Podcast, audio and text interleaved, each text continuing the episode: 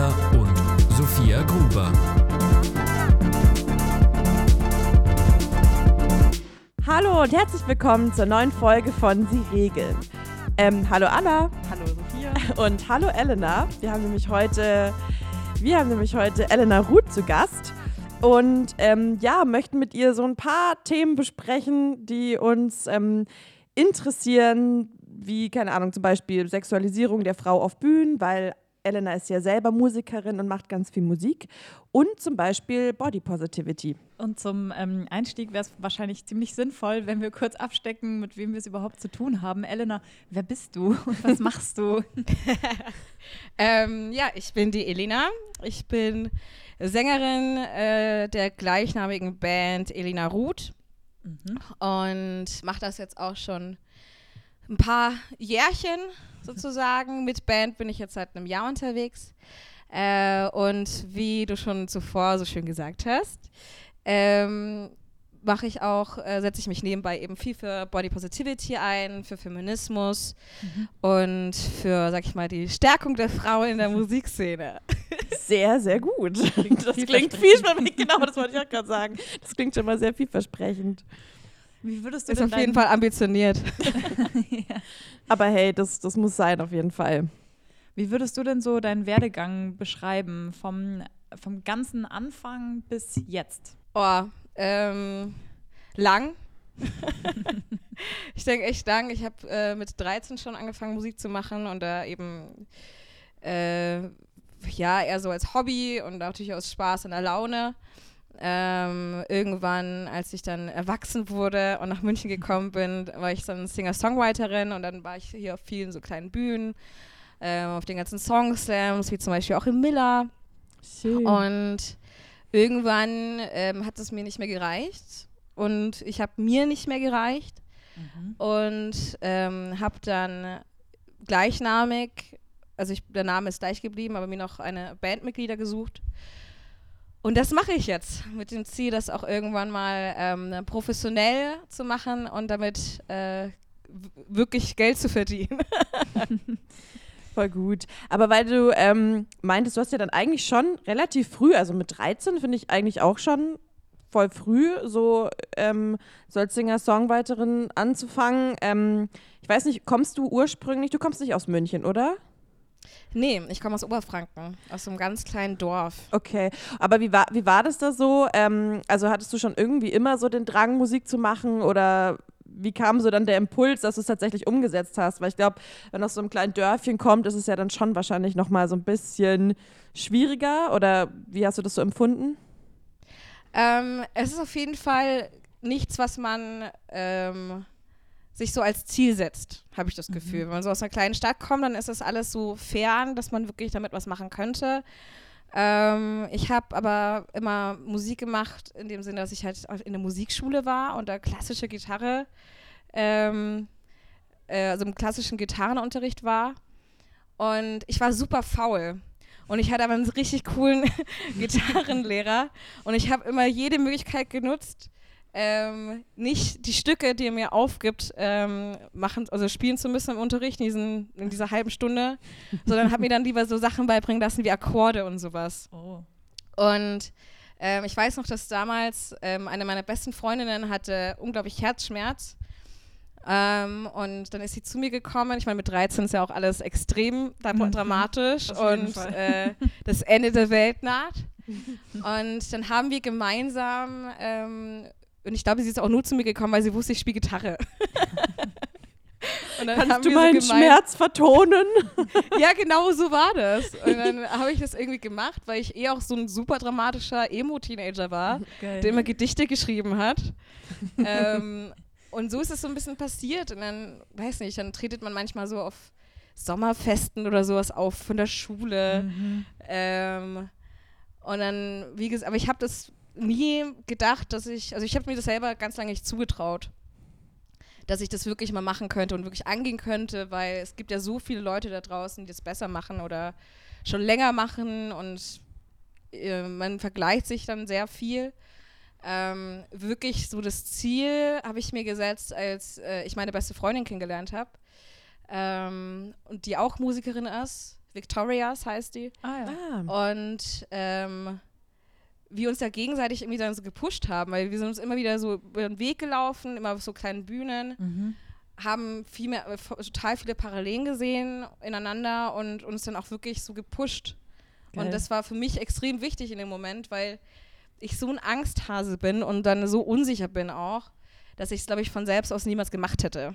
Mhm. Ist voll schön, aber dass man dann irgendwie so jemanden hat, der so irgendwie, ja, man merkt, okay, die Person ist, macht das Gleiche durch und dann pusht man sich so gegenseitig und man weiß so, hey, at least, ähm, ja, hat, also, ja, hat man sich so, das finde ich eigentlich ganz cool.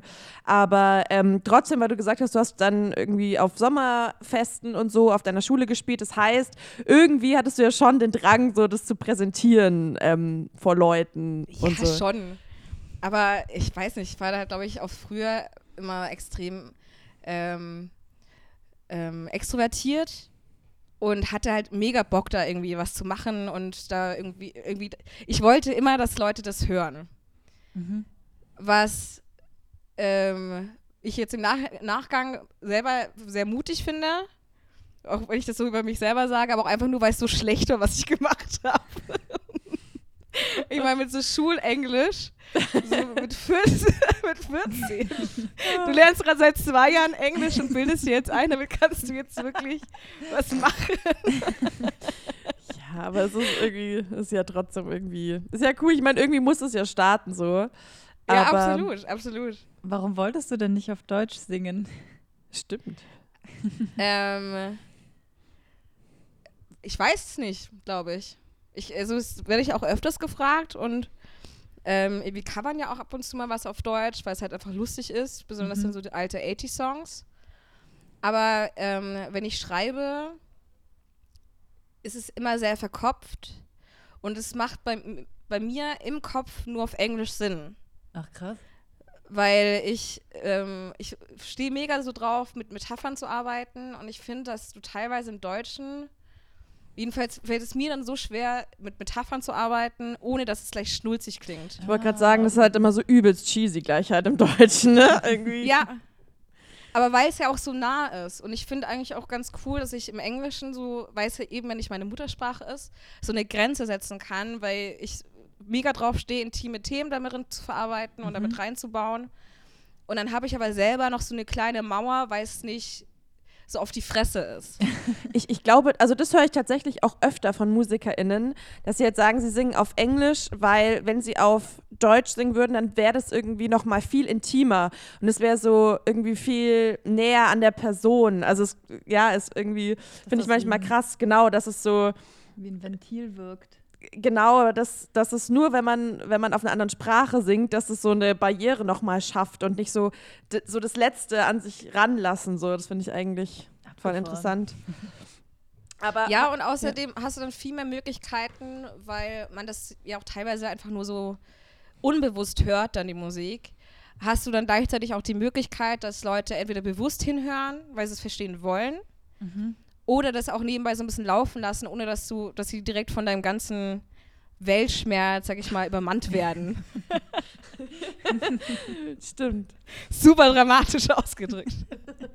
Stimmt. Aber was hattest du dann früher so für ähm, Vorbilder? Weißt du das noch? Also gab es irgendwas, was dich da so ähm, mega inspiriert hat, anzufangen oder das dann auch so zu präsentieren? Ähm, ja, aber keine musikalisch, weil musikalisch gesehen war ich immer überall so ein bisschen unterwegs am Anfang. Ich finde, als Teenager hat man noch, ich habe mir immer eingebildet, ich hätte einen super guten Musikgeschmack. Ging schon.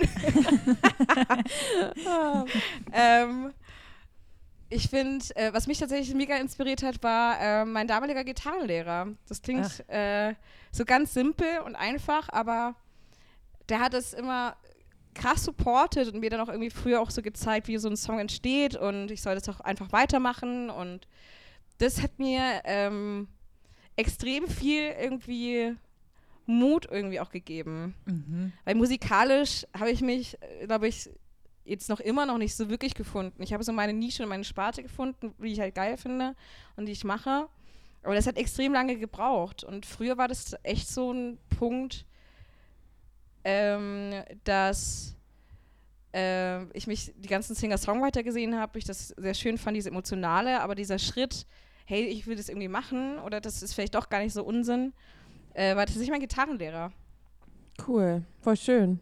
Das ist echt voll cool, wenn ich, ich hatte auch irgendwie den ein oder anderen Instrumentunterricht, aber das war dann tatsächlich einfach, ja, irgendwelche Lieder einfach runterspielen, ohne dass man da dahinter geschaut hat.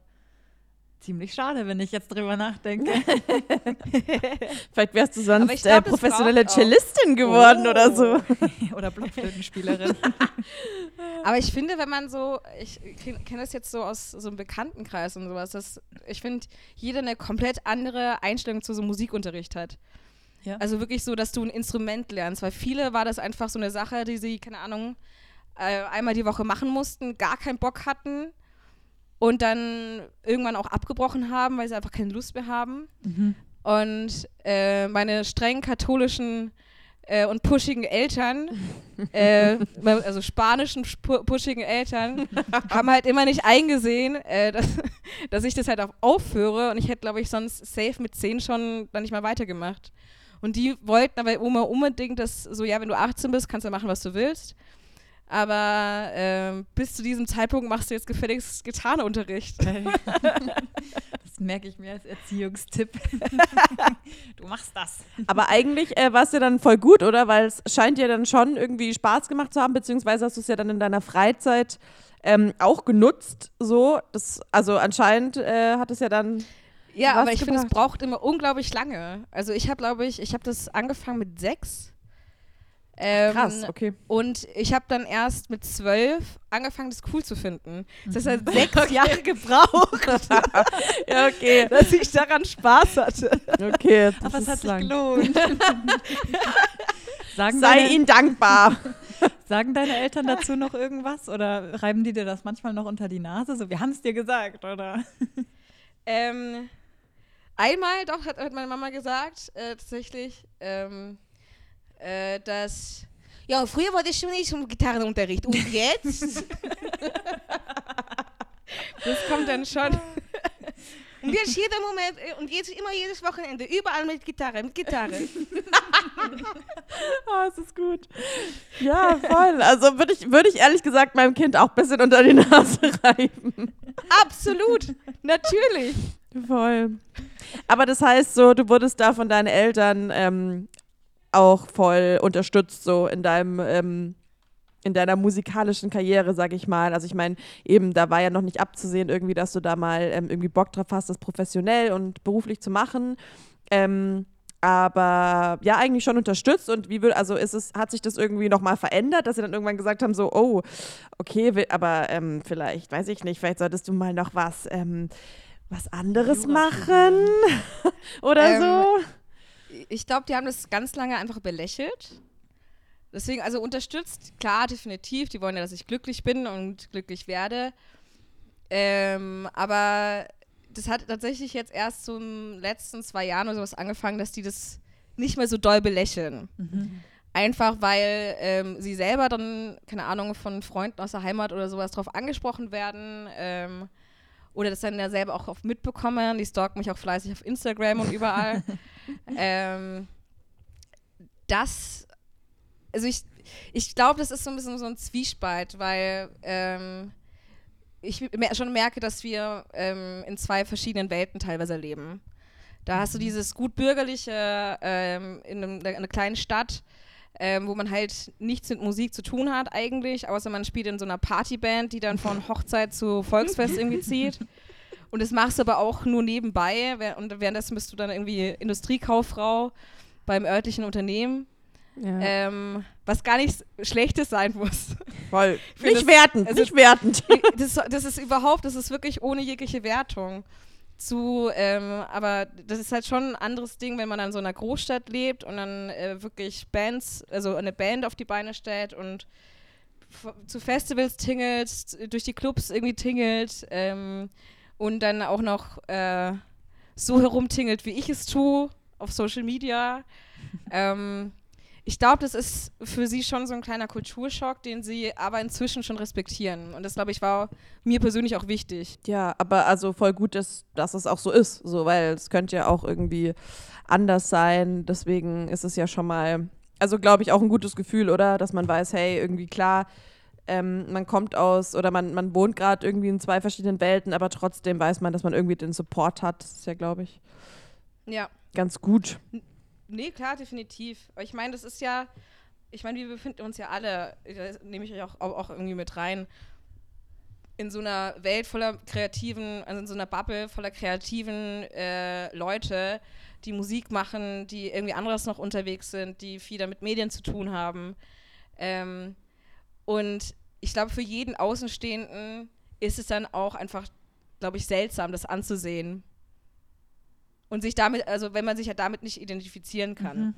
Voll, also ich kenne das auch selber so. Also, wie es auch ist, ich finde es auch immer so schwierig, meinen Großeltern zu erklären, was ich halt auch so mache. Und also das ist immer so mein Clash, ähm, Culture Clash irgendwie, weil, ähm, okay, Großeltern ist jetzt nochmal was, was anderes, weil andere Generation, aber ich, also ich kann ihnen nicht erklären, was ich mache. Sie verstehen es nicht und das finde ich manchmal so krass, weil klar, wenn ich jetzt sagen würde, ich arbeite, weiß ich nicht, ich bin Bankkauffrau, dann wüssten sie halt einfach, was abgeht. Und so ist es halt so total nicht greifbar auch. Die hören halt Bank und wissen, dass das irgendwas mit Geld zu tun hat. genau, aber eben, ich finde, ich glaube, das ist manchmal so eben der Punkt, dass, dass das für viele dann nicht so greifbar ist oder dass es so ein bisschen sowas ist, so, ja, das macht man halt in seiner Freizeit oder mit Musik beschäftigt man sich halt in seiner Freizeit oder ähm, Konzerte macht man halt in seiner Freizeit und so, aber dass halt irgendwie auch ein Apparat dahinter steckt und so eine ganze, Industrie. ja, so eine ganze Industrie wissen halt auch einfach oder haben einfach viele nicht so auf dem Schirm tatsächlich. Ja, aber meine Eltern sind auch schockiert, dass wenn ich sage, okay, wir spielen irgendwie ein Konzert und äh, ich, da hab- haben wir uns letztens mal drüber unterhalten, da waren die ganz verwundert, dass Leute dafür Eintritt zahlen. Was? Echt? Was? es gibt Leute, die zahlen Geld, um dich zu sehen, okay? Und dann, so, da kommt euch die Frage, und warum? Ich so, nee, weil, weil wir da spielen. Ach so? Das war aber nicht Grund genug. So, und, sonst noch? So, nee, das sind dann nur wir. Ah, okay. Ja, ist, ist ja nett. Okay, crazy. Ähm, ja, und ich weiß, also klar stellt sich jetzt natürlich auch so ein bisschen die Frage, weil natürlich Thema ist aktuell, wie du so gerade die aktuelle Zeit erlebst, wie es dir so geht und wie du jetzt gerade so deine Zeit verbringst, weil es jetzt eben nicht funktioniert, auf Bühnen zu stehen und ähm, ja, sein, sein Zeug zu präsentieren. Habe ich äh, lustigerweise mich heute erst ähm, mit einem Freund drüber unterhalten, wie es uns so geht. Mhm. Mit der ganzen nicht auftreten können und ähm, ja, in der ganzen, ja, mit Corona. Ähm, am Anfang habe ich das super entspannt gesehen, weil ich mir dachte, ja, es halt, nimmt halt irgendwie so ein bisschen den ganzen Druck raus, jetzt äh, zu liefern. Mhm. Und mal so ein, zwei Wochen, äh, einmal ein, so ein, zwei Wochenenden frei zu haben, ist ja auch mal chillig. Als wir alle noch dachten, das dauert zwei Wochen und dann ist es wieder gut. Ach, zwei Wochen jetzt mal Maske tragen, Oh, Das okay. war eine schöne Zeit. ja, das, da dachte ich so, ah ja, gut, dann lass es halt drei Wochen werden. Schon okay. Ich stehe das durch.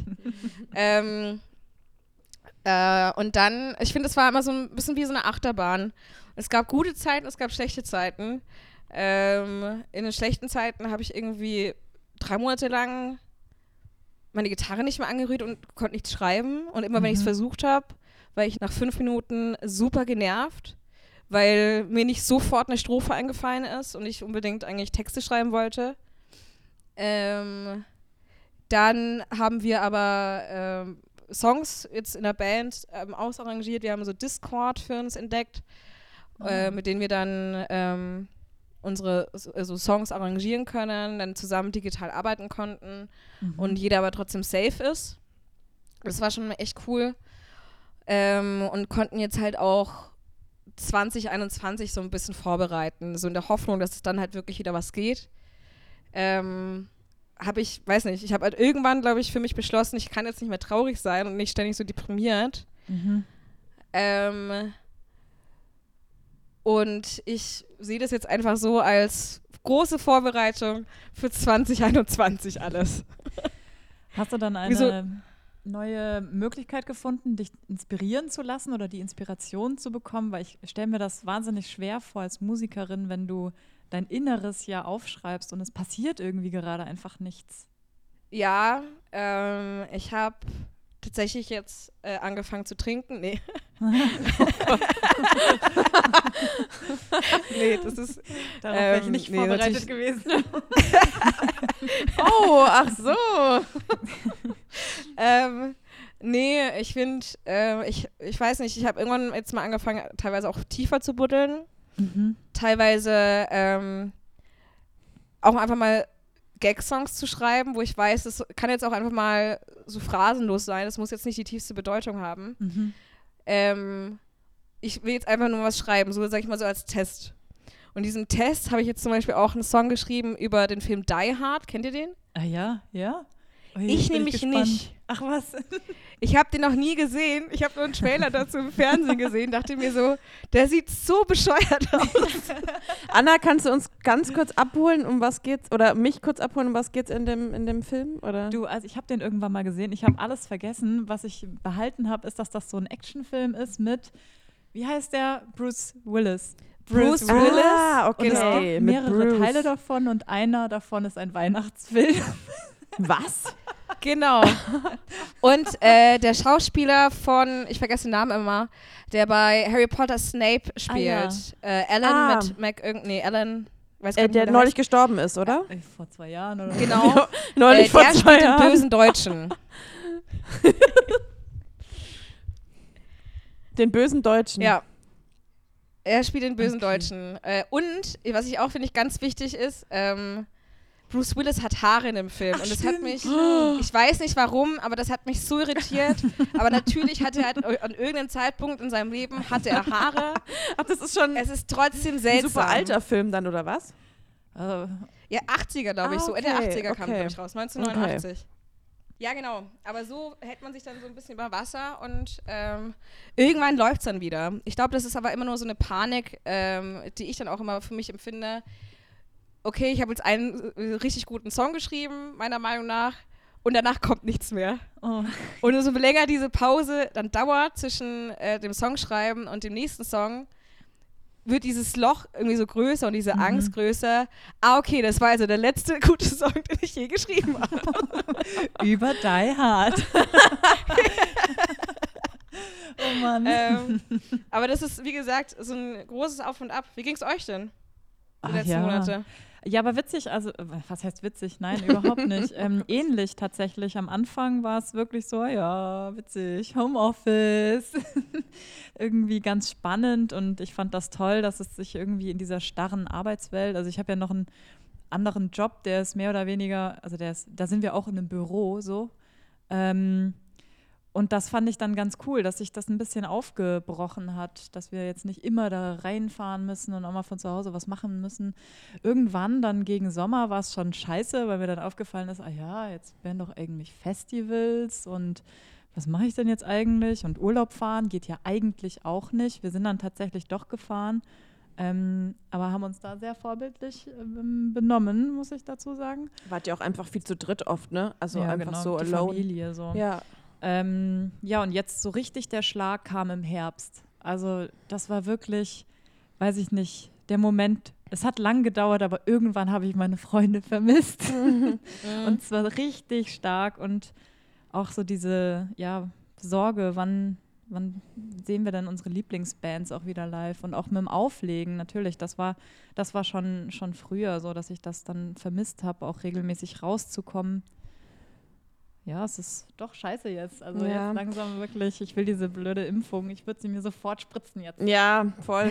Also bei, eben bei mir war es, ich glaube, das ist auch bei vielen so, dass man am Anfang dachte, ach ja, jetzt mal so ein bisschen äh, slow down und so. Also bei mir war das ähnlich, aber auch ein bisschen anders, weil ich schon ähm, hatte irgendwie dann Anfang des Jahres habe ich mein Studium abgeschlossen und dachte so, okay, das wird der Sommer meines Lebens. Oh, Ich mache richtig geilen Stuff und ich wuh, bin jetzt bereit. Ähm, Ja, und dann, ähm, ja, Nee. natürlich nicht.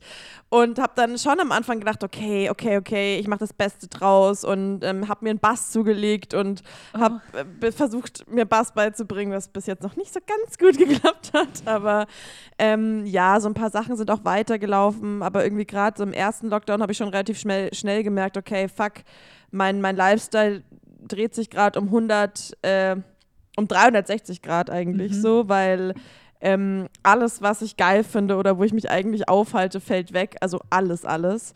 Ähm, und dachte, okay, gut, dann nutze ich die Zeit und versuche mal wieder eben mir irgendwas beizubringen oder zu lesen oder so, was halt aber echt nur mega kurz funktioniert hat. Und ähm, ja, ich hatte dann das Glück, dass ich relativ viel arbeiten konnte in einem Nebenjob, wobei mir der auch relativ schnell dann auf den Sack gegangen ist, weil es eben nichts mit dem zu tun hat, was ich eigentlich machen will. Ja, es zahlt halt Aber- die Miete dann. Genau, voll. Und man hat halt einfach, klar, man hat halt was zu tun, so. Und ich glaube, ähm, eben durch andere Projekte und meine, meine Bands, die ich betreue und so, da lief ja dann noch einiges weiter. Das war dann schon gut, aber ich finde es auch, es, es tat irgendwie mir für die auch so leid. So eine der Bands hat so ihr Debütalbum veröffentlicht, ähm, in die Pandemie gedroppt und oh, es ist halt so, es ist einfach super schade und da fühlt man sich dann schon auch sehr, teilweise sehr frustriert, Ja. ähm, weil man sich denkt, oh Mann, irgendwie da war so viel Arbeit steckt da drin und man hat sich den Arsch, Arsch aufgerissen und jetzt gab es, es gab keine Release-Show und alles halt super schade. Aber Ja. trotzdem, glaube ich, nützt ja mal nicht so viel. Man kann nichts dran ändern und alle sitzen so ein bisschen im gleichen Boot. Deswegen, genau, schauen wir einfach, dass wir, ja. dass wir alle so ein bisschen cool da rauskommen, würde ich sagen. Es fühlt sich so an, als wäre vor, als wäre letzten Monat April gewesen. Ja. Und ich kann nur daran ausmachen, dass es nicht so ist. Erstens, weil ich weil es Logik ist. Sehr schlau. Weil es Reality ist. ja, weil so die Realität ist. Aber vom Gefühlsmäßigen, ich bin letztens mal so Bilder durchgegangen und ich habe ein großes Hobby entdeckt ähm, zum Leidwesen meiner Haare und zwar Haare färben. Oh, Ich habe, glaube ich, teilweise innerhalb von drei Wochen drei verschiedene Haarfarben gehabt. geil. weil mir einfach so bums langweilig war. Und jetzt sieht aber mein, mein, mein Handyverlauf, mein Bilderverlauf aus, als wären da einfach sechs Jahre vergangen. weil, ich, ja, weil dann einfach immer diese verschiedenen Haarfarben da sind. Und ich mir Mhm. denke, so die hätte ich wahrscheinlich so jetzt einfach nicht alle auf einmal ausprobiert. Alle anderen in diesem Lockdown haben diesen Filter bei Instagram benutzt. Ja, stimmt. Und du hast es aber gleich durchgezogen. Ich habe das mit dem Filter wahrscheinlich nicht verstanden. So, ach so, ihr färbt es alle gar nicht. Geil. Boah, wie macht ihr das? Ich will auch. Bleach, Bleach, Bleach. ja. Ja, aber Mai, aber hast du auch ähm, so ein bisschen, du warst ja schon auch äh, also aktiv auf Social Media, auf Instagram zum Beispiel, war das dann auch so ein bisschen so eine so ein Zeitvertreib für dich oder irgendwie eine Flucht, dich zu beschäftigen? Ähm, ich würde sagen, fast beides. Irgendwie Mhm. beides, weil ähm, es auf jeden Fall. Ja, ich finde, Instagram ist so ein schöner Zeitvertreib. Und ähm, was mir tatsächlich echt auch ein bisschen geholfen hat, war da ab und zu mal auch online zu gehen, live zu gehen. Mhm. Ähm, aber auch gleichzeitig so ein bisschen. Ähm, ich habe dann manchmal so Community-Check-ins gemacht. Dass ich halt die Leute äh, manchmal einfach gefragt habe, wie es denen geht Mhm. äh, und ob alles in Ordnung ist und ob alles passt. Hab da auch ähm, meine Body-Positive-Seite irgendwie noch weiter ausgelebt, weil es mich aber total aufgeregt hat, weil ich ein Mädel gefolgt bin und die ähm, hat dann super traurig eine Story geschrieben. Ja, sie hat jetzt im Lockdown, sie schafft es gerade nicht mehr so oft Sport zu machen, isst halt viel Schmarrn, bla bla bla und jetzt hat sie ähm, ein paar Kilo zugenommen. Mhm. Und äh, im Gegensatz dazu siehst du dann wieder extrem viele Leute, die das dann so als Self-Improvement-Zeit gesehen haben, die dann jeden Tag Mhm. laufen gegangen sind. Ja, ja. ja. Ähm, was halt super stressig ist, wenn man sich dann mit solchen Leuten vergleicht, weil klar, jeder muss halt anders damit umgehen.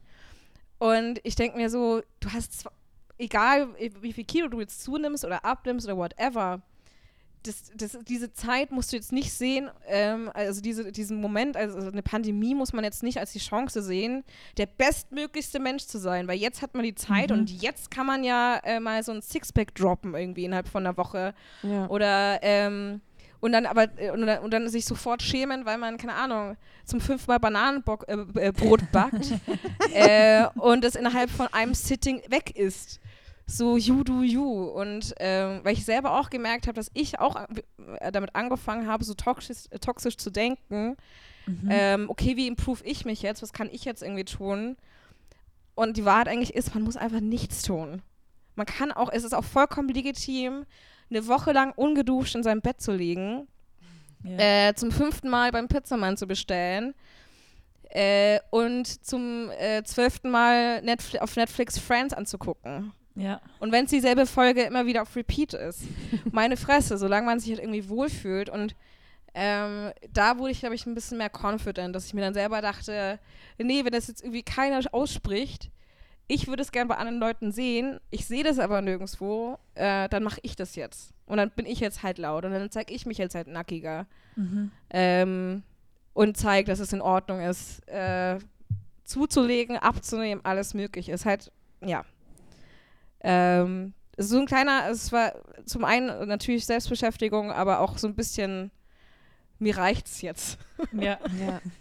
Nee, weil ich meine, du hast ja schon vor, ähm, vor der Pandemie ja da auch schon sehr viel ähm, Content, sag ich mal, geliefert in Sachen Body Positivity. Ähm, vielleicht kannst du einfach mal erzählen, wie, wie, wie das da so für dich war oder eben, weil du jetzt gerade auch schon gesagt hast, ähm, dass du dich da nackiger zeigst oder so. Was, was, wie hat das so angefangen, dass du dachtest, okay, irgendwie, man sieht gleichzeitig bin ich irgendwie unsicher mit, mit mir und meinem Körper und trotzdem poste ich dann solche Bilder. Inwiefern gibt dir das ähm, Empowerment oder wie bist du dazu gekommen? Ähm, ich hatte früher eine Essstörung äh, und habe irgendwann gemerkt, dass egal wie viel zu oder ich ab ich, also wie viel zu ich, also wie viel ich zunehme oder wie viel ich abnehme, Mhm. dass ähm, ich einfach nicht glücklich bin.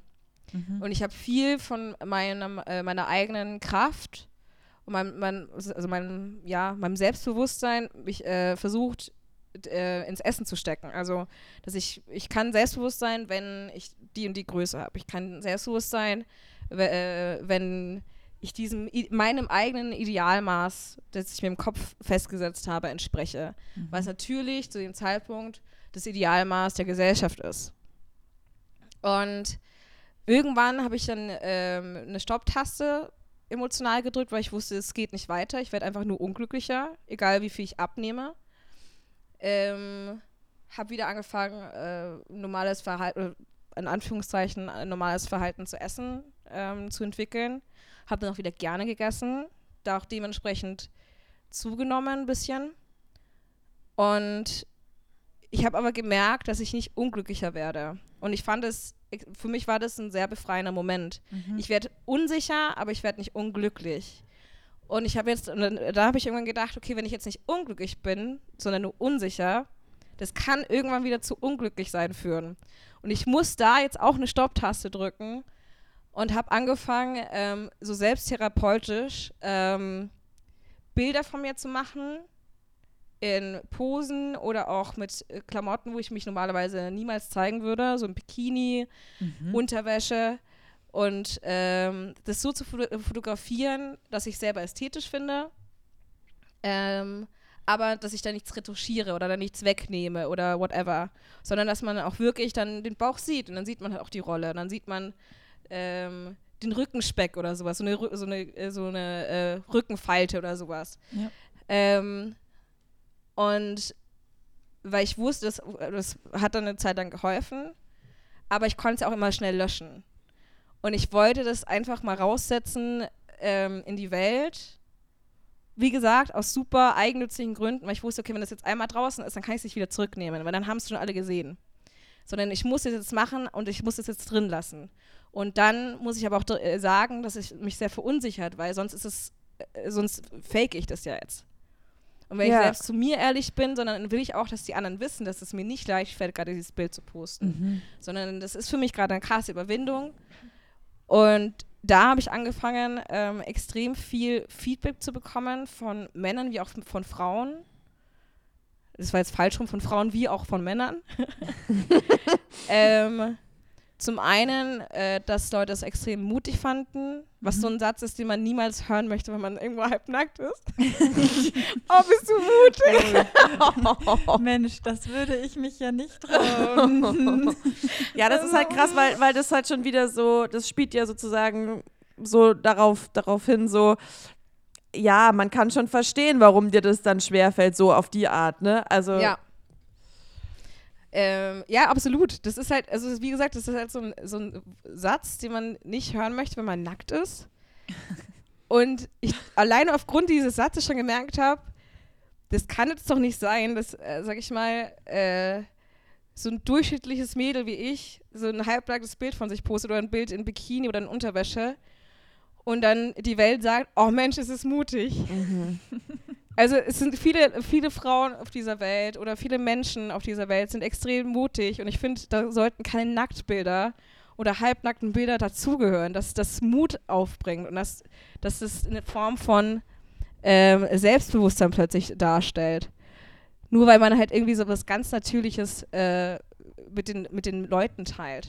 ja. Ähm, Sagst du das dann auch den Leuten, die das kommentieren? Ähm, also ich gehe auf Nachrichten schon ein. Ich Mhm. kriege auch sehr persönliche Nachrichten. Ähm, dann auch teilweise Leute, die das Ganze nicht verstehen, äh, die nicht. Wie meinst du? Was sagen die dann so, wenn, wenn wir das fragen dürfen? Achso, ja klar, das ist gar kein Stress. Äh, teilweise äh, poste ich das auch, wenn es nicht zu sehr unter der Gürtellinie ist. Mhm. Ja, sehen das halt einfach nur als Möglichkeit an, ähm, anzubaggern, Dickpics zu schicken. Mhm. Ähm, war, also teilweise Nachrichten zu bekommen, okay, das ist, keine Ahnung, du hast auch mal wieder richtig nötig. Mhm. Ähm, wo ich mir denke, bestimmt. aber, aber das hat nichts mit der, also das hat aber nichts mit dem Posting zu Yes, but no. aber, I mean, sure. ähm, aber das. nee, ähm, also das finde ich, äh, äh, teilweise, also das, das, find- das ist teilweise schon manchmal respektlos. Aber das Gute ist zum Glück, dass solche Nachrichten nicht die Überhand nehmen, sondern dann sind eher solche Nachrichten von äh, Leuten, denen's, die wirklich Fragen haben, wie ich, ähm, also wie ich dazu gekommen bin oder ähm, wie ich das gefühlt mache Mhm. weil sie selber so unsicher sind, ähm, weil sie selber zum Beispiel auch eine Essstörung haben oder hatten ähm, und es extrem schwierig ist, äh, nach einer Essstörung da jemals wieder, also wirklich ein gutes Gefühl mit Essen zu entwickeln. Ähm, ja, ich finde, also klar, sowas geht auf den Zeiger, wenn du dann plötzlich angebaggert wirst und dann antwortest du nicht drauf und dann kommt irgendwas zurück wie, keine Ahnung, du fette Sau hätte ich eh nicht angefasst. Boah, komm. Ähm, wo ich mir denke, ja, hättest du ja anscheinend schon. ja. ja, ganz offensichtlich. ähm, ganz offensichtlich. Ähm, und weiß nicht, ich finde, da bedeuten mir aber die Nachrichten von Leuten, denen es halt selber ein bisschen Mut zuspricht, die selber sagen, hey, keine Ahnung, seit ich beim Account folge, versuche ich da auch viel positiver ranzugehen. Ähm, äh, schau mir gerne deine Konzerte an, weil man merkt, dass du dann so viel Energie und sowas hast und Mhm. du da auch offen drüber redest. Das gibt dann schon viel. Das gibt viel, viel, also das gibt viel, für mich ein positives Gefühl. Und ohne dann wieder eigennützig zu klingern, hilft dann auch mir so in meinem Prozess, weil ich weiß, dass ich da noch nicht am Ende bin und ich jetzt nicht sagen kann, jedes Mal, wenn ich ins Spiegel schaue, denke ich mir, Thumbs up. Aber ich glaube, das muss, oder das, das denke ich mir zumindest, das muss man ja vielleicht auch gar nicht sich dazu zwingen, weil ich finde, Akzeptanz ist eigentlich, das, das sollte das Ziel sein. Ja, Wisst ihr, was ich meine? Definitiv. Weil voll. ich, ich glaube, ich würde mich wahnsinnig unter, oder ich könnte mir vorstellen, dass sich auch andere Menschen wahnsinnig unter Druck setzen und dass dann, dass sie wirklich sagen, ich liebe jeden einzelnen Fleck an meinem Körper, dass das dann auch doch wieder vielleicht ins Negative driften könnte. Ja, ich finde, man muss ein gesundes, äh, ich finde, Akzeptanz ist natürlich das eine, aber ich, man muss einfach ein gesundes Verhältnis zu sich selbst entwickeln. Mhm. Ähm, weil ich mir denke, das ist eigentlich ein ganz gutes Beispiel, das habe ich irgendwo mal gelesen, deswegen ist es jetzt nicht auf meinen Mist gewachsen, aber ich finde, man sollte mit sich so umgehen, wie man mit anderen Leuten umgehen würde, die man mag. Mhm. Das heißt, wenn ähm, jetzt meine beste Freundin äh, zu mir nach Hause kommen würde und sagen würde, echt, das hast du an, da siehst du aber ganz schön scheiße drin aus. Man sieht den Bauch und deine Titten fallen halb raus. Mensch, siehst du scheiße heute aus oder keine Ahnung. Dann wäre das ja keine Freundin. Dann würdest du Ja. doch ja, da, da nichts mehr mit dieser Person machen. Andererseits ist man noch nicht mal, dass man es ausspricht, aber dass, wenn man so äh, nachdenkt und oftmals extrem unfair und gemein zu sich selbst. Mhm. Dass man sagt, okay, ich kann jetzt das nicht tragen, ich kann jetzt das nicht machen, weil ich so und so aussehe. Und ich finde, das muss halt aufhören. Man muss nicht alles akzeptieren. Man muss auch nicht jeden Tag aufstehen und sagen, boah, ähm, ich liebe heute wieder jeden Part an, äh, jeden Partikel an mir und äh, nee, das ist falsch. Man sollte einfach jeden Tag versuchen, sich so gern zu haben und so zu akzeptieren, wie nur möglich. Manchmal klappt's, und manchmal Mhm. klappt's halt nicht. Ja, Word. Ja, aber ich glaube, das ist auch Word. allgemein halt ein, ein krasses Problem, dass, dass viele Leute halt einfach selbstkritischer sind ähm, als jetzt mit anderen Leuten zum Beispiel. Ich glaube, das ist ein sehr gängiges Problem und auch nicht nur jetzt auf den Körper bezogen, sondern auf, auf viele Sachen, ähm, die man so macht oder so, Ziele, die man sich setzt und so und sich da auch unter Druck setzt. Deswegen sollten wir alle eigentlich regelmäßig in die Therapie gehen. alle Menschen, so wie zum Zahnarzt sollte man zum Therapeuten gehen. so einmal, einmal im Jahr Prophy Prophylaxe. Aber ich finde es eh cool eigentlich, dass äh, inzwischen Therapie kein Tabuthema mehr ist. Mhm. Ja. Ich muss ganz ehrlich sein, ich war noch nie beim Therapeuten, habe aber extrem viele Freunde, die das gemacht haben, irgendwie schon mal abgeschlossen haben und nur für eine Zeit lang das gemacht haben oder immer noch sind, die wirklich äh, da auch offen mit uns dann darüber reden, also mit ihren Freunden oder äh, das dann auch kommunizieren. Und ich finde das mega cool. Ja. Ich finde cool, dass es dann nicht mal so ein Ding ist, von wegen so, ah, okay, du bist krank, also oder du bist verrückt oder so, sondern es ist einfach, Du tust Es hat was sich- für dich. genau, du tust was für dich und äh, es ist cool, dass du ähm, einfach jemanden gefunden hast, mit dem du dann einfach mal reden kannst. Und was viele ja zum Beispiel nicht wissen, ist, ähm, dass ja auch sogar, weil ich habe mich, mich hat auch immer so ein Kostenpunkt abgeschreckt, Mhm. aber tatsächlich zahlt ja teilweise auch die Krankenkasse eine gewisse äh, Therapiestundenzahl. Das heißt, man Genau, kann das auch einfach einfordern. Das finde ich mega cool.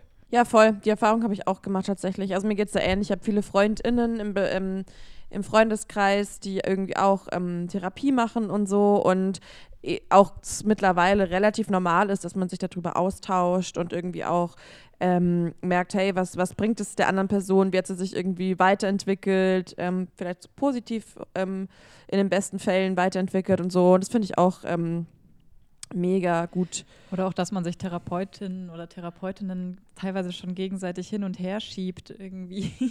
Ja, Ich finde, ich finde dass das System ist schon ziemlich gut, dass du die Hilfe bekommst, wenn du sie willst. Ich finde, es ist aber teilweise noch irgendwie, es sind da noch sehr viele Hürden mit drin. Ja. Also wenn, wenn man depressiv ist, finde ich das zu schwer, ehrlich gesagt. Zum erstmal zum Hausarzt zu gehen, dem zu sagen, boah, ja, ich weiß nicht, was sagt man. Also mir würde das schon wieder schwer fallen, dem zu sagen, dass es mir schlecht geht, weil ich dann denken würde, ja, dann ähm, sei halt glücklich. Weißt du, so, so was Dummes. Ja. Ich hätte so Angst vor so einer dummen Antwort, dass ich das gar nicht erst sagen würde. Und ähm, ja, deswegen würde ich das dann auch wahrscheinlich eher schwieriger machen. Und dann, wenn du Freunde hast, die dir sagen, ja, ich nehme da die Hilfe, die ist ziemlich gut, hey, melde dich doch mal bei der. Ähm, die hat dann ja bestenfalls auch noch andere Kolleginnen oder Kollegen und schiebt dich dann da weiter und dann hast du deinen, deinen, deinen Ansprechpartner oder Ansprechpartnerin. Voll. Ja, das stimmt. Ich weiß, was du meinst. Ich finde es aber auch, äh, ich habe mal, das ist schon eine Weile her, das war, als der Lockdown äh, behoben wurde, das war im Sommer irgendwann, als man wieder so ein bisschen was machen konnte, ähm, hat, habe ich auch noch mal so eine Community, also die Sprechstunde gemacht, aber so, so ein, so ein Feeling-Barometer. Ich meine so, hey, wie, wie geht's euch eigentlich allen gerade?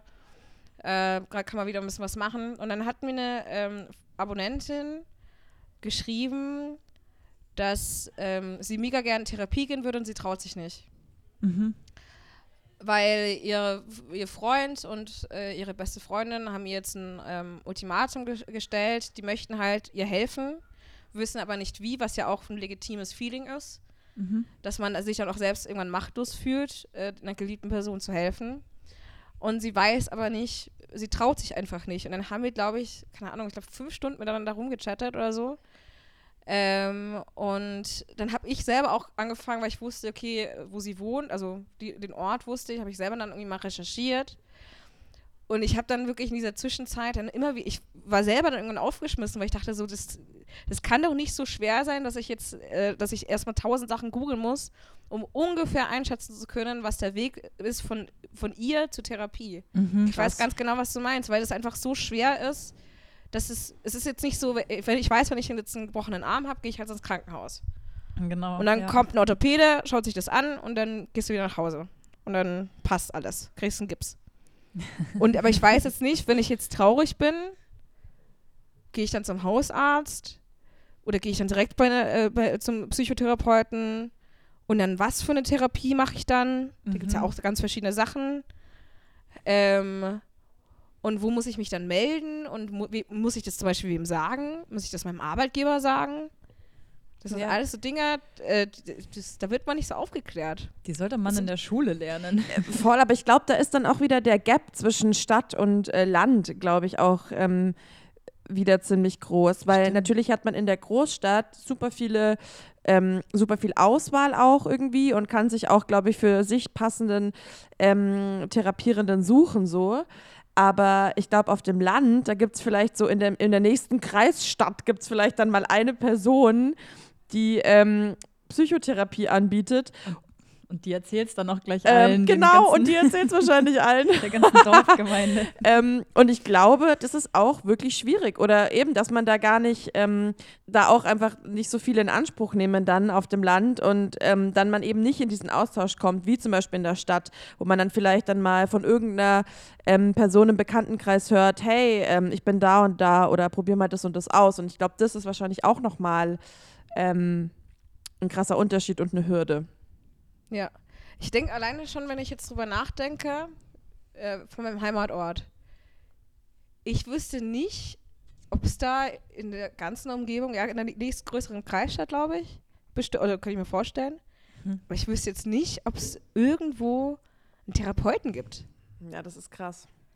Und wenn, dann hätte ich, glaube ich, auch die Sorge, dass es irgendwie, keine Ahnung, die Mama oder der Papa von irgendeinem Schulfreund sind. Was ja immer dann so ist, dass man dann auch, ich weiß nicht, dann, ich, mein, äh, mein erster Frauenarzt zum Beispiel war mein Nachbar, Oh. der gleichzeitig Oh der Gott. Papa von einem guten äh, Freund meiner Brüder war. Scheiße. Und es war, ja, und es war, aber weil es gab halt nicht so viele Ärzte. Und es gab, glaube ich, so zwei, drei Frauenärzte und es war der Einzige, der Leute, neue Leute, also neue Patienten aufgenommen hat. Mhm. Und es war immer richtig unangenehm, wenn man dann Ja, so, krass. keine Ahnung, zum Badesee fährt und ist er so in seinen äh, äh, kurzen Cargohosen oben ohne beim Rasenmähen. Und dann grüßt man sich so ganz unangenehm. Hm, Endlich sehe ich sie auch mal ein bisschen freizügig. Und äh, natürlich verraten die es wahrscheinlich keinem, weil äh, Eid und so. Mhm. Aber trotzdem, Das Kopfkino. Wobei ich auch glaube, dass man Kopfkino sich darüber viel zu viele Gedanken macht. Ich glaube, FrauenärztInnen sind da richtig so, okay, ey, I don't care. Ich gucke mir das alles an, aber nach der Arbeit bin ich auch echt fein damit und finde es, glaube gar nicht so schlimm, wenn ich irgendwie Leute dann im Supermarkt begegne oder äh, äh, ja, keine Ahnung. Also ich kann mir vorstellen, dass man das als ähm, Patient oder Patientin so ein bisschen, also in dem Fall ja Patientin, ähm, aber ein bisschen zu, zu viel reininterpretiert wahrscheinlich sogar, aber Aber es ist, ist auf Ja, jeden aber- Fall unangenehm. ja, aber das ist ja bei Therapeuten dann, glaube ich, ganz ähnlich. Ich we- weiß nicht. Ich, ich könnte dann auch nicht zu meinem Nachbar gehen und dem, äh, weiß nicht wie viel, äh, also weißt du, dass er dann, also, äh, also zu meiner Nachbarin und äh, die Person wäre dann äh, also für meine Therapie zuständig und dann hab, hatte ich, hätte ich immer die Sorge, ach, die reden dann zu Hause über mich. Und ja, ja, äh, ja. dass ich da jetzt irgendwie geheult habe oder sowas, ach Mensch, das ist mir jetzt peinlich. Ja, ich glaube, da ist es eh immer besser, eine ne, ne sehr ähm, neutrale Person zu haben, die man jetzt auch nicht so aus privatem Umfeld oder ja, so kennt oder die man einfach häufig dann so ähm, im, im privaten Kontext sieht, sondern wirklich nur dann äh, in der Therapiestunde. ist wahrscheinlich schon Ja. generell besser. Ja, und stell dir mal vor, du kommst dann aus so einer kleinen Stadt und dein Therapeut, keine Ahnung, dann triffst du den ständig in deiner ähm, in der Stammkneipe Mhm. irgendwie so haubendicht. Ähm, ihr, seid immer beim, ihr seid irgendwie beim selben, weiß nicht, Genossenverein, ich weiß nicht, oder Schützenverein. Schütze, Schützenverein ist so ein Ding. Genossen, So, das ist so- auch geil. Ja, so, so ein Schützenverein ist auch, auch so ein Dorfding, dass man in seinem Stimmt. Schützenverein ist und dann, ähm, keine Ahnung, geht in denselben Swingerclub, whatever. ähm, halt, das ist halt in der Großstadt, ist es einfach einfacher, da Anonymer. auch äh, so eine klare Grenze zu ziehen. Also so Ja. bilde ich das mir irgendwie ein, dass es so ist. Wahrscheinlich interpretiere ich da jetzt auch viel zu viel rein. um vielleicht noch mal so ein bisschen auf dieses ähm, Thema Social Media zurückzukommen, weil du, du ja schon irgendwie gesagt hast, du machst es auch größtenteils schon aus Eigennutz, also dass du dich irgendwie dadurch besser fühlst oder dass du da so ein bisschen Akzeptanz schaffst, so für deinen Körper. Aber es ist bestimmt auch so, dass du, ähm, weil du ja auch sagst, du hattest ähm, irgendwie auch viele Gespräche schon mit verschiedenen Personen, aber inwiefern ist dir das dann auch wirklich wichtig, so ein Vorbild für andere zu sein? Ähm, ich formuliere es mal so. Ich hätte mir früher extrem gewünscht, dass äh, es Social Media gibt oder Instagram gibt.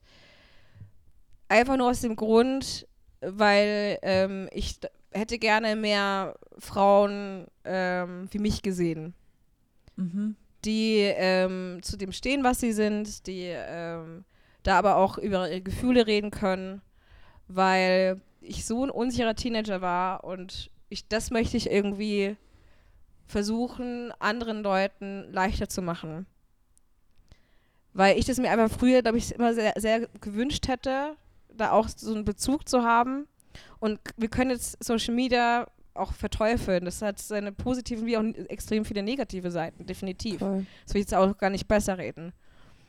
Aber ähm, ja, ich versuche, sag ich mal, eine Person zu sein oder ähm, die ich mir früher gewünscht hätte. Und das finde ich daran eigentlich cool. Ja, voll.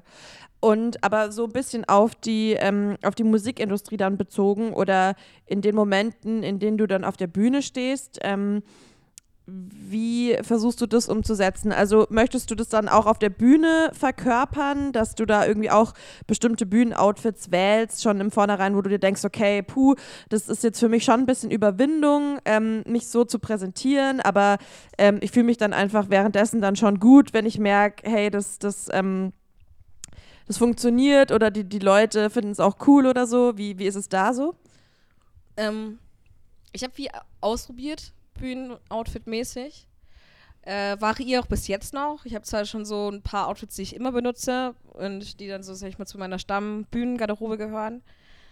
Ähm, manchmal sehr bedeckt und dann auch so anzugmäßig bis zu äh, BH und äh, Baggy Jeans irgendwie.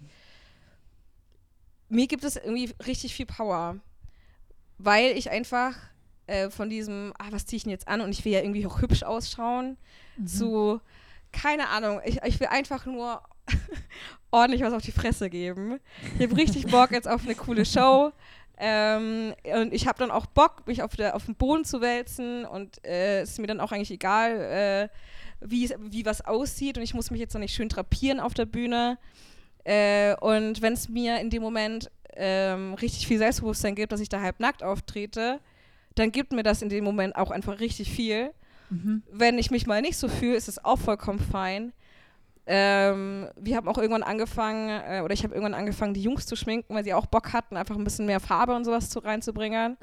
was halt mega geil ist, weil wir halt alle FeministInnen sind. Ähm, das cool finden, auch mit diesem Geschlecht irgendwie dann auch zu spielen. Dass ich Ja. manchmal buschikoser wirke eigentlich als die Jungs und die dann viel femininer oder ein äh, fem feminineres Auftreten haben mit extrem viel Make-up drauf äh, und viel Glitzer und so weiter. Ähm, ich glaube, das wirkt manchmal ein bisschen irritierend. Habe ich auch schon mal so Kommentare bekommen. Was waren das so für Ähm, Kommentare? Äh, hauptsächlich, ich glaube, einmal, das ging dann viel so äh, in Sachen Make-up, weil ich dann äh, da auch viel variiere. Ähm, was mich mal richtig genervt hat, war, ähm, dass eine, äh, ein Kommentar kam zu meiner Oberweite, dass ich relativ große Brüste habe.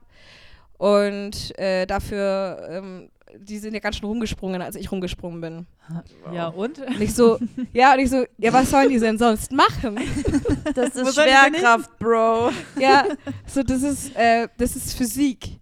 Ja. Ich kann es dir nicht erklären. Ich war super schlecht in Physik. Aber ich weiß, es ist Physik. Und ich würde mir wirklich viel mehr Sorgen machen, wenn die einfach nur so stehen würden. Wenn ich springe. Und dann, dann würde ich mir, dann würde ich mir wirklich Sorgen machen und dann müsste ich, glaube ich, auch zum Arzt und ich wüsste nicht, was dann wäre. Ähm, aber bis dahin, ja gut, dann äh, passt es schon. Ja, krass, aber war das, äh, von wem kam das Kommentar? War das eine Frau oder ein Mann? Oder, Äh, kam von einem Mann. Es kam Okay. tatsächlich auch von äh, äh, jemanden, wir haben auf einem Festival gespielt und der hat da gearbeitet. ach, krass. Deswegen war dann. Das ist so Ja, krass, gut. weil das ist so, so anmaßend, weil warum muss man das kommentieren? Weil ich mir denke so, hey, du wirst wahrscheinlich auch währenddessen selber auch gemerkt haben, dass sich da was bewegt, aber who cares? Eben, es ist halt einfach so und ähm, das sind ja alles irgendwie Facts, die, die man ja, die, die du ja selber wusstest, so, also klar. Ja, also das ist so stating the obvious. Ja. Voll, voll. Ähm, äh, wofür ich jetzt auch ähm, niemanden gebraucht habe, egal ob männlich oder weiblich, der mir äh, das ähm, kommentiert. Mhm. Weil ich bin mir ja auch meiner Outfitwahl bewusst. Ähm, Genau, und es ich finde, halt es ist einfach so eine große Diskrepanz teilweise immer noch, dass ähm, man da plötzlich übers, das, das Bedürfnis hat, äh, einen Kommentar zum Bühnenoutfit zu machen. Ähm, und äh, das leider, und das ist ja, kann man denen gar nicht mal so zuschreiben, oder da so einen großen Vorwurf macht, aber dass dann die Gesellschaft Männern auf der Bühne das halt nicht macht, sondern Mhm. dann ist es vielleicht auch mal lustig oder cool, wenn die mal einen Rock oder ein Kleid anhaben. Oder dann ist es total verrückt, wenn die ähm, oben ohne, und dass sie si- ja, sich mal irgendwie so ein T-Shirt ausziehen oder sowas. Mhm. Das Ja. ist ja teilweise Das ist wirklich dann gängig. Ja, Ja. und dann äh, spielt der Schlagzeuger oben ohne, dann reißt sich das vom Ding. Wenn ich das machen würde, ähm, keine Ahnung. Fallen Die, alle in die Ohnmacht. traut sich ja, was die Wanze. Die ist ja mutig.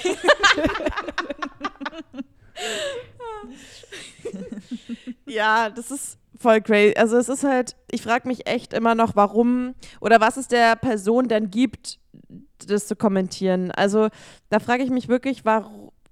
warum? Ich hab, also Ja, könnt ihr euch vor, also Erlaubnis- Eben, also könnt ihr euch da irgendwie eine ne, also ne, ne Antwort drauf ähm, vorstellen? Weil ich bin da echt, ich bin so, so völlig so, why? Why though? Einfach weil es, oder Elena, würdest du was sagen sonst? Nee, ich überlege auch wirklich gerade angestrengt. Ich, ich, ich denke halt, dass es einfach wirklich daran liegt, das, was wir auch schon mal besprochen hatten, dass Frauen ja so erzogen werden, mehr oder weniger, dass das Aussehen das Allerwichtigste ist. Und das geht ja dann, das wird ja dann so auch weitergegeben an, an andere Menschen, ähm, dass Frauen nur dafür da sind, mehr oder weniger. Und das hat sich dann so festgesetzt. So, wenn eine Frau irgendwo auftritt und die hat irgendwas an, dann muss man der das sagen. weil ich mir denke, so, als ob die Person nicht wirklich weiß, dass eben das, was du vorhin schon meintest, dass man sich ja dessen bewusst ist. So, man ist sich bewusst, dass man gerade das und das anhat, dass es vielleicht sein kann, dass da sich vielleicht ein bisschen mehr bewegt, als hätte man jetzt, keine Ahnung, einen Rollkragenpullover an. Ähm, oder sonst. Und, und das finde ich so. Ja. Da hat sich Ja, Anoni auch mal so richtig krass aufgeregt. Da ging es um ein Konzert in der Hamburger ähm, ja, Elbphilharmonie wahrscheinlich. Ähm, und sie hatte halt so ein weißes Kleid an irgendwie. Und es gab dann eine Konzertkritik, wo dann nur über dieses Outfit geredet wurde. Und mit einem Ja. Satz so, ja, das Konzert war ganz cool.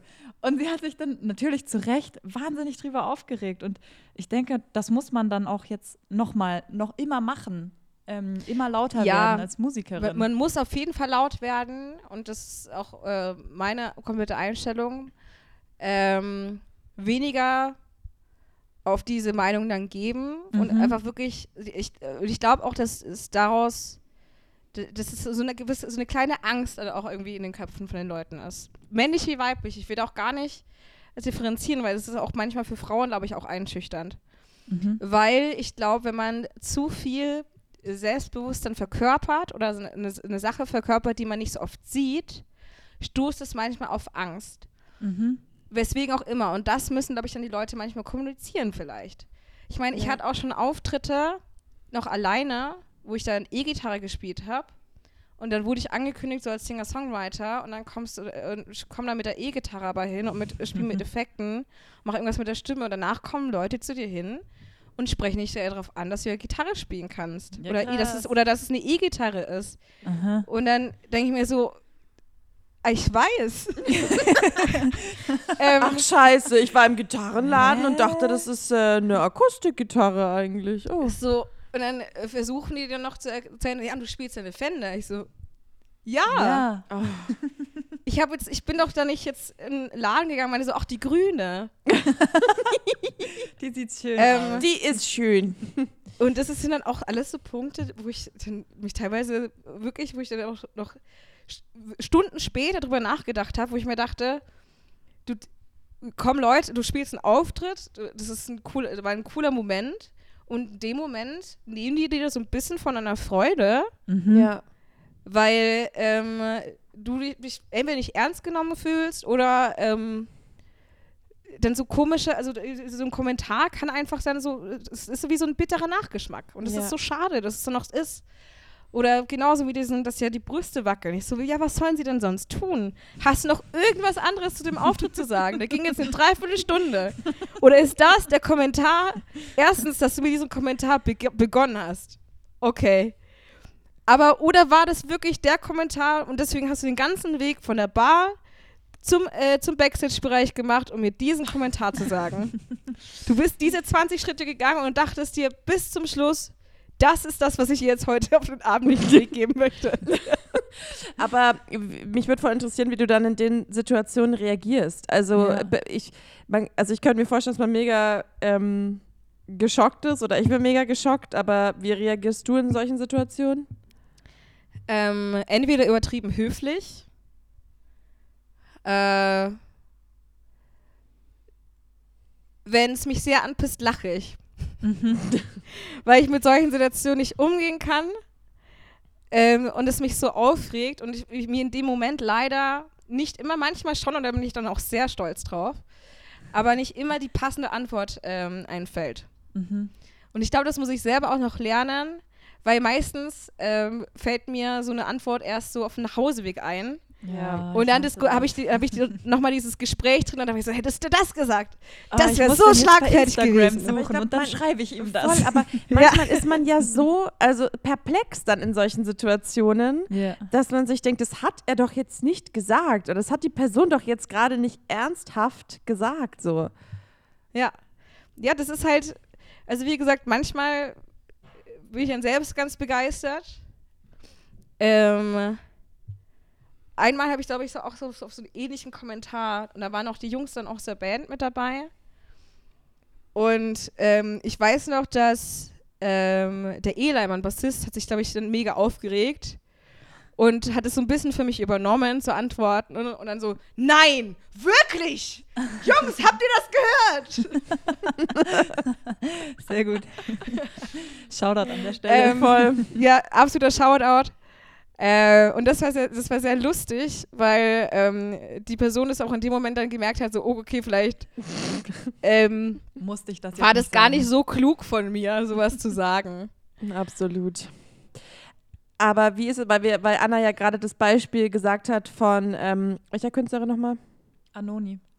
dass ähm, da irgendwie bei dem Auftritt dann einfach viel über das Outfit diskutiert wurde im Nachhinein und nicht so ähm, eben über den Auftritt selber oder über die Musik oder äh, genau über die Leistung, die sie so gebracht hat musikalisch.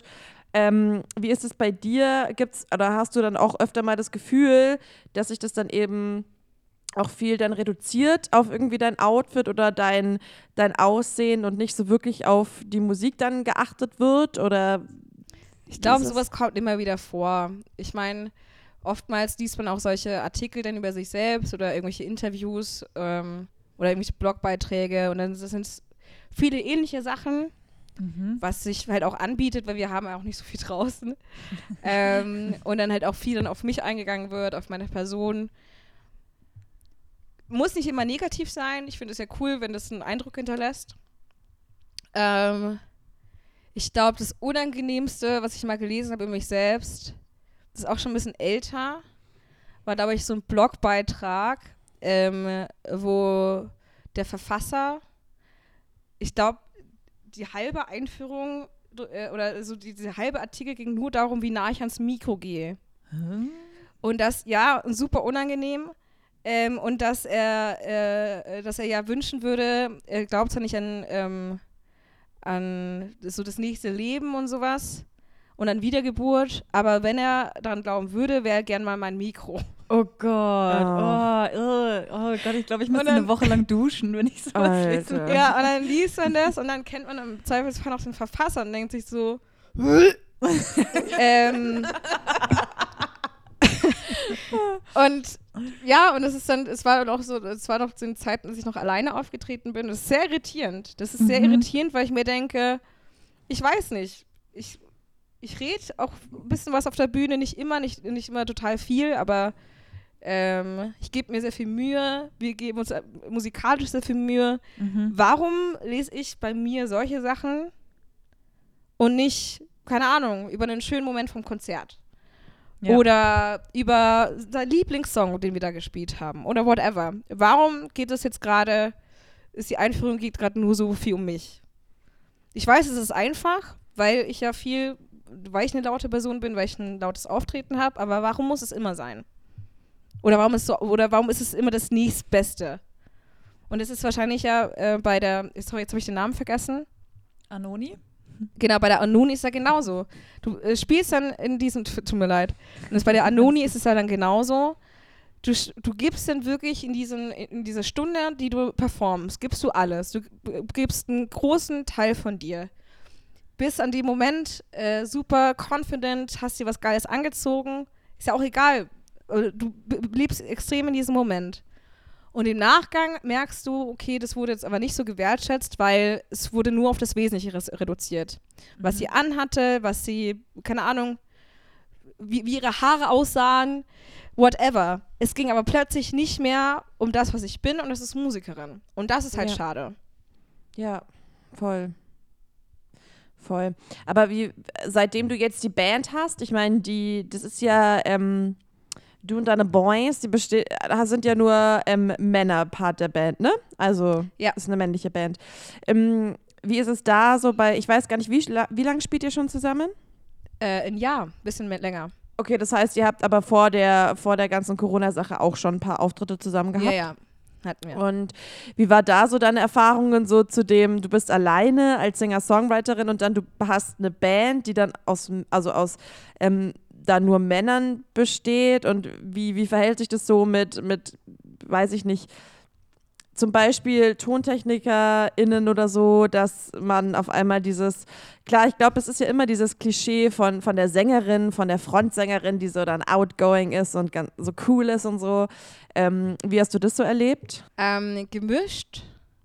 Das Coole ist, dass die Jungs sowas nicht zulassen. Ähm, weil ich wurde auch schon öfters mal darauf angesprochen, so, okay, jetzt bist du so feministisch und jetzt hast du aber auch nur Jungs in der Band. So, ja, aber ich spiele mit Leuten, ich spiele halt mit Ba- Leuten in der Band, die ich mag. Ob das jetzt, äh, da ist mir das Geschlecht, da ist mir die Sexualität, da ist mir alles eigentlich egal. Solange ich die Person, mach, äh, also Person mag, ähm, sie verstehen, was ich möchte oder dass, wir, dass man, sag ich mal, denselben Ausgangspunkt hat, ist mir das Geschlecht egal.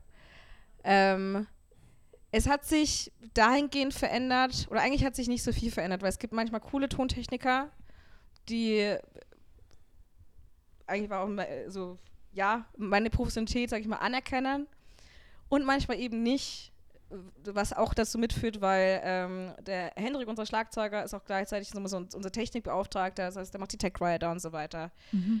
ähm, weil wir einfach verschiedene Aufgaben für verschiedene Leute in der Band haben.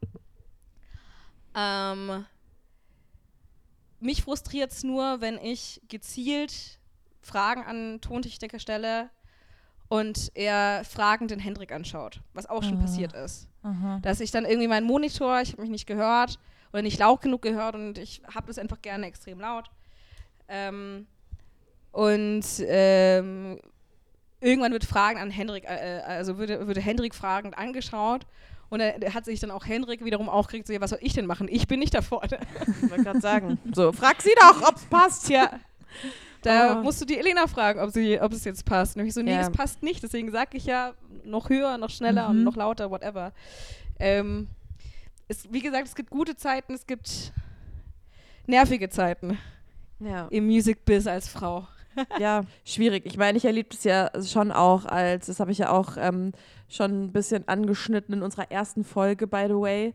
Ähm, das ist ja, glaube ich, auch nicht nur als ähm, ausübende Künstlerin auf der Bühne so, sondern ich, ich erlebe das auch manchmal eben als, als Funktion der Managerin, ähm, dass ich da auch, also weißt du, ich komme dann mit der einen Band, die dann auch aus, nur aus Männern besteht, komme ich in irgendeine Venue und werde halt auch direkt für die Sängerin gehalten. Ähm, und es ist einfach so, so, ah ja, und du bist die Sängerin. Ähm, nein. Dieses äh, krasse Klischee, wo ich mir auch so denke, wann hat es endlich ein Ende? Also wann? Ich frag's mich echt, aber naja. Ich habe irgendwas mal gelesen, dass Frauen in 217 Jahren gleichberechtigt sind. 217. ja, um, oder 214, auf jeden Fall Okay. eine Boah, sehr hohe Zahl. Ist ja, ja. ist ja abzusehen. ja. Nee, genau, es, aber ein, es eben, ist also wirklich nur eine Frage der Zeit, Ladies.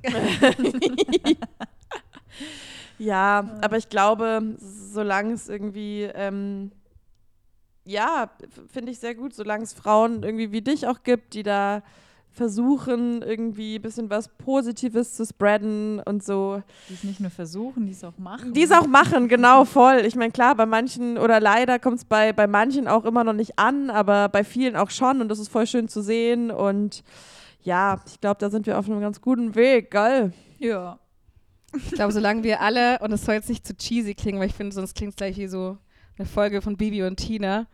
Aber solange wir alle an einem Strang ziehen und zusammenhalten, wir selbstbewussten, starken Frauen, Eine für Dann wird alle, es schon wieder alle für besser. Eine. Ja, aber meines, irgendwie ist es halt auch so. Irgendwie ist es halt auch so.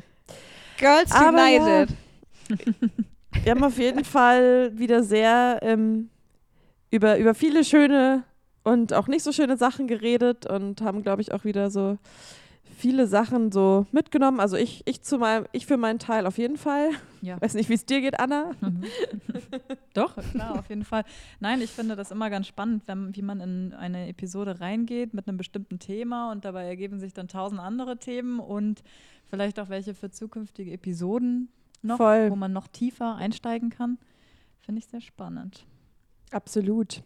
Und Hat mir sollen sehr wir viel Spaß gemacht mit euch. Ja, und äh, der schönste Teil einer Folge ist ja immer die Befüllung unserer Playlist, die Sie regeln Playlist, bei der wir immer ähm, ja, Songs hinzufügen, die wir irgendwie die Woche viel gehört haben oder, Oder die uns besprochen haben, jetzt im Podcast. genau, die wir oder von KünstlerInnen, die wir im Podcast besprochen haben oder ja, die uns einfach in letzter Zeit begleitet haben. Ich weiß nicht, Anna, magst du anfangen, einen Song drauf zu packen?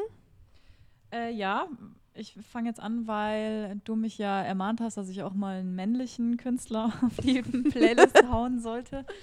Äh, würde ich ähm, Tristan Brusch nehmen mit Zuckerwatte. Liebe den Künstler. Ich weiß nicht, was ich sonst noch sagen muss. Das ist fair, fair. Ja, und ansonsten noch, weil wir jetzt so viel einfach über sie gesprochen haben, ähm, von Anoni.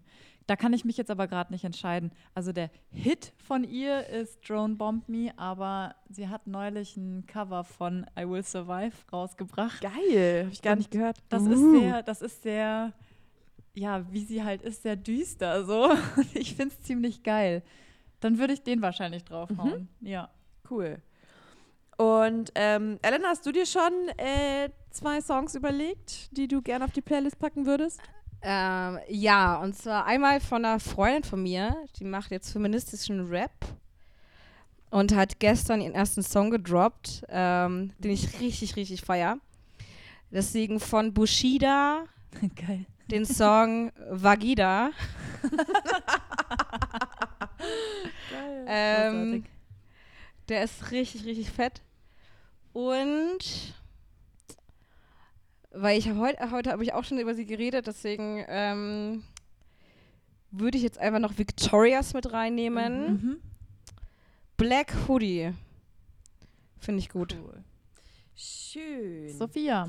Ähm, mein erster Song, den ich gerne draufpacken würde, ist Try a Little Tenderness von Pip Millet. ähm, beschäftigt sich einfach auch ähm, in ihren Songs viel mit so Mental Health Issues und verpackt es irgendwie ganz schön, dass es, glaube ich, auch bei vielen ankommt. Mhm. Und ähm, ja, hat zudem einfach eine sehr, sehr zauberhafte Stimme. Und natürlich aus gegebenen Anlass. Ähm, und weil dieser Song mich äh, gerade auch ähm, in den letzten Monaten in dieser verrückten Zeit viel begleitet hat, ist Date Me von Elena Ruth. Ein sehr schöner Song, kann man sich sehr gut anhören und macht einem einfach direkt gute Laune, was, äh, glaube ich, in dieser Zeit sehr, sehr sinnvoll ist. Jeder braucht. Genau. Freut mich. Und Jetzt ansonsten, warte mal den Die Hard Song ab, hey. Ich bin so gespannt. der kommt so oder so auf jeden Fall dann noch zusätzlich auf die Playlist. Und ähm, genau, wir gucken dann einfach noch, ähm, welche KünstlerInnen wir sonst noch so in dieser Folge gedroppt haben und die kommen dann natürlich auch auf die Playlist. Super. Ja, dann vielen, vielen Dank nochmal, ähm, Elena, dass du ähm, dir Zeit genommen hast, mit uns zu quatschen. Und, ähm, Ach, vielen Dank euch. War ein sehr schönes Gespräch. Hatte viel Spaß. Ich auch. Sehr schön. Vielen Dank und danke euch fürs Zuhören. Bis bald. Tschüss.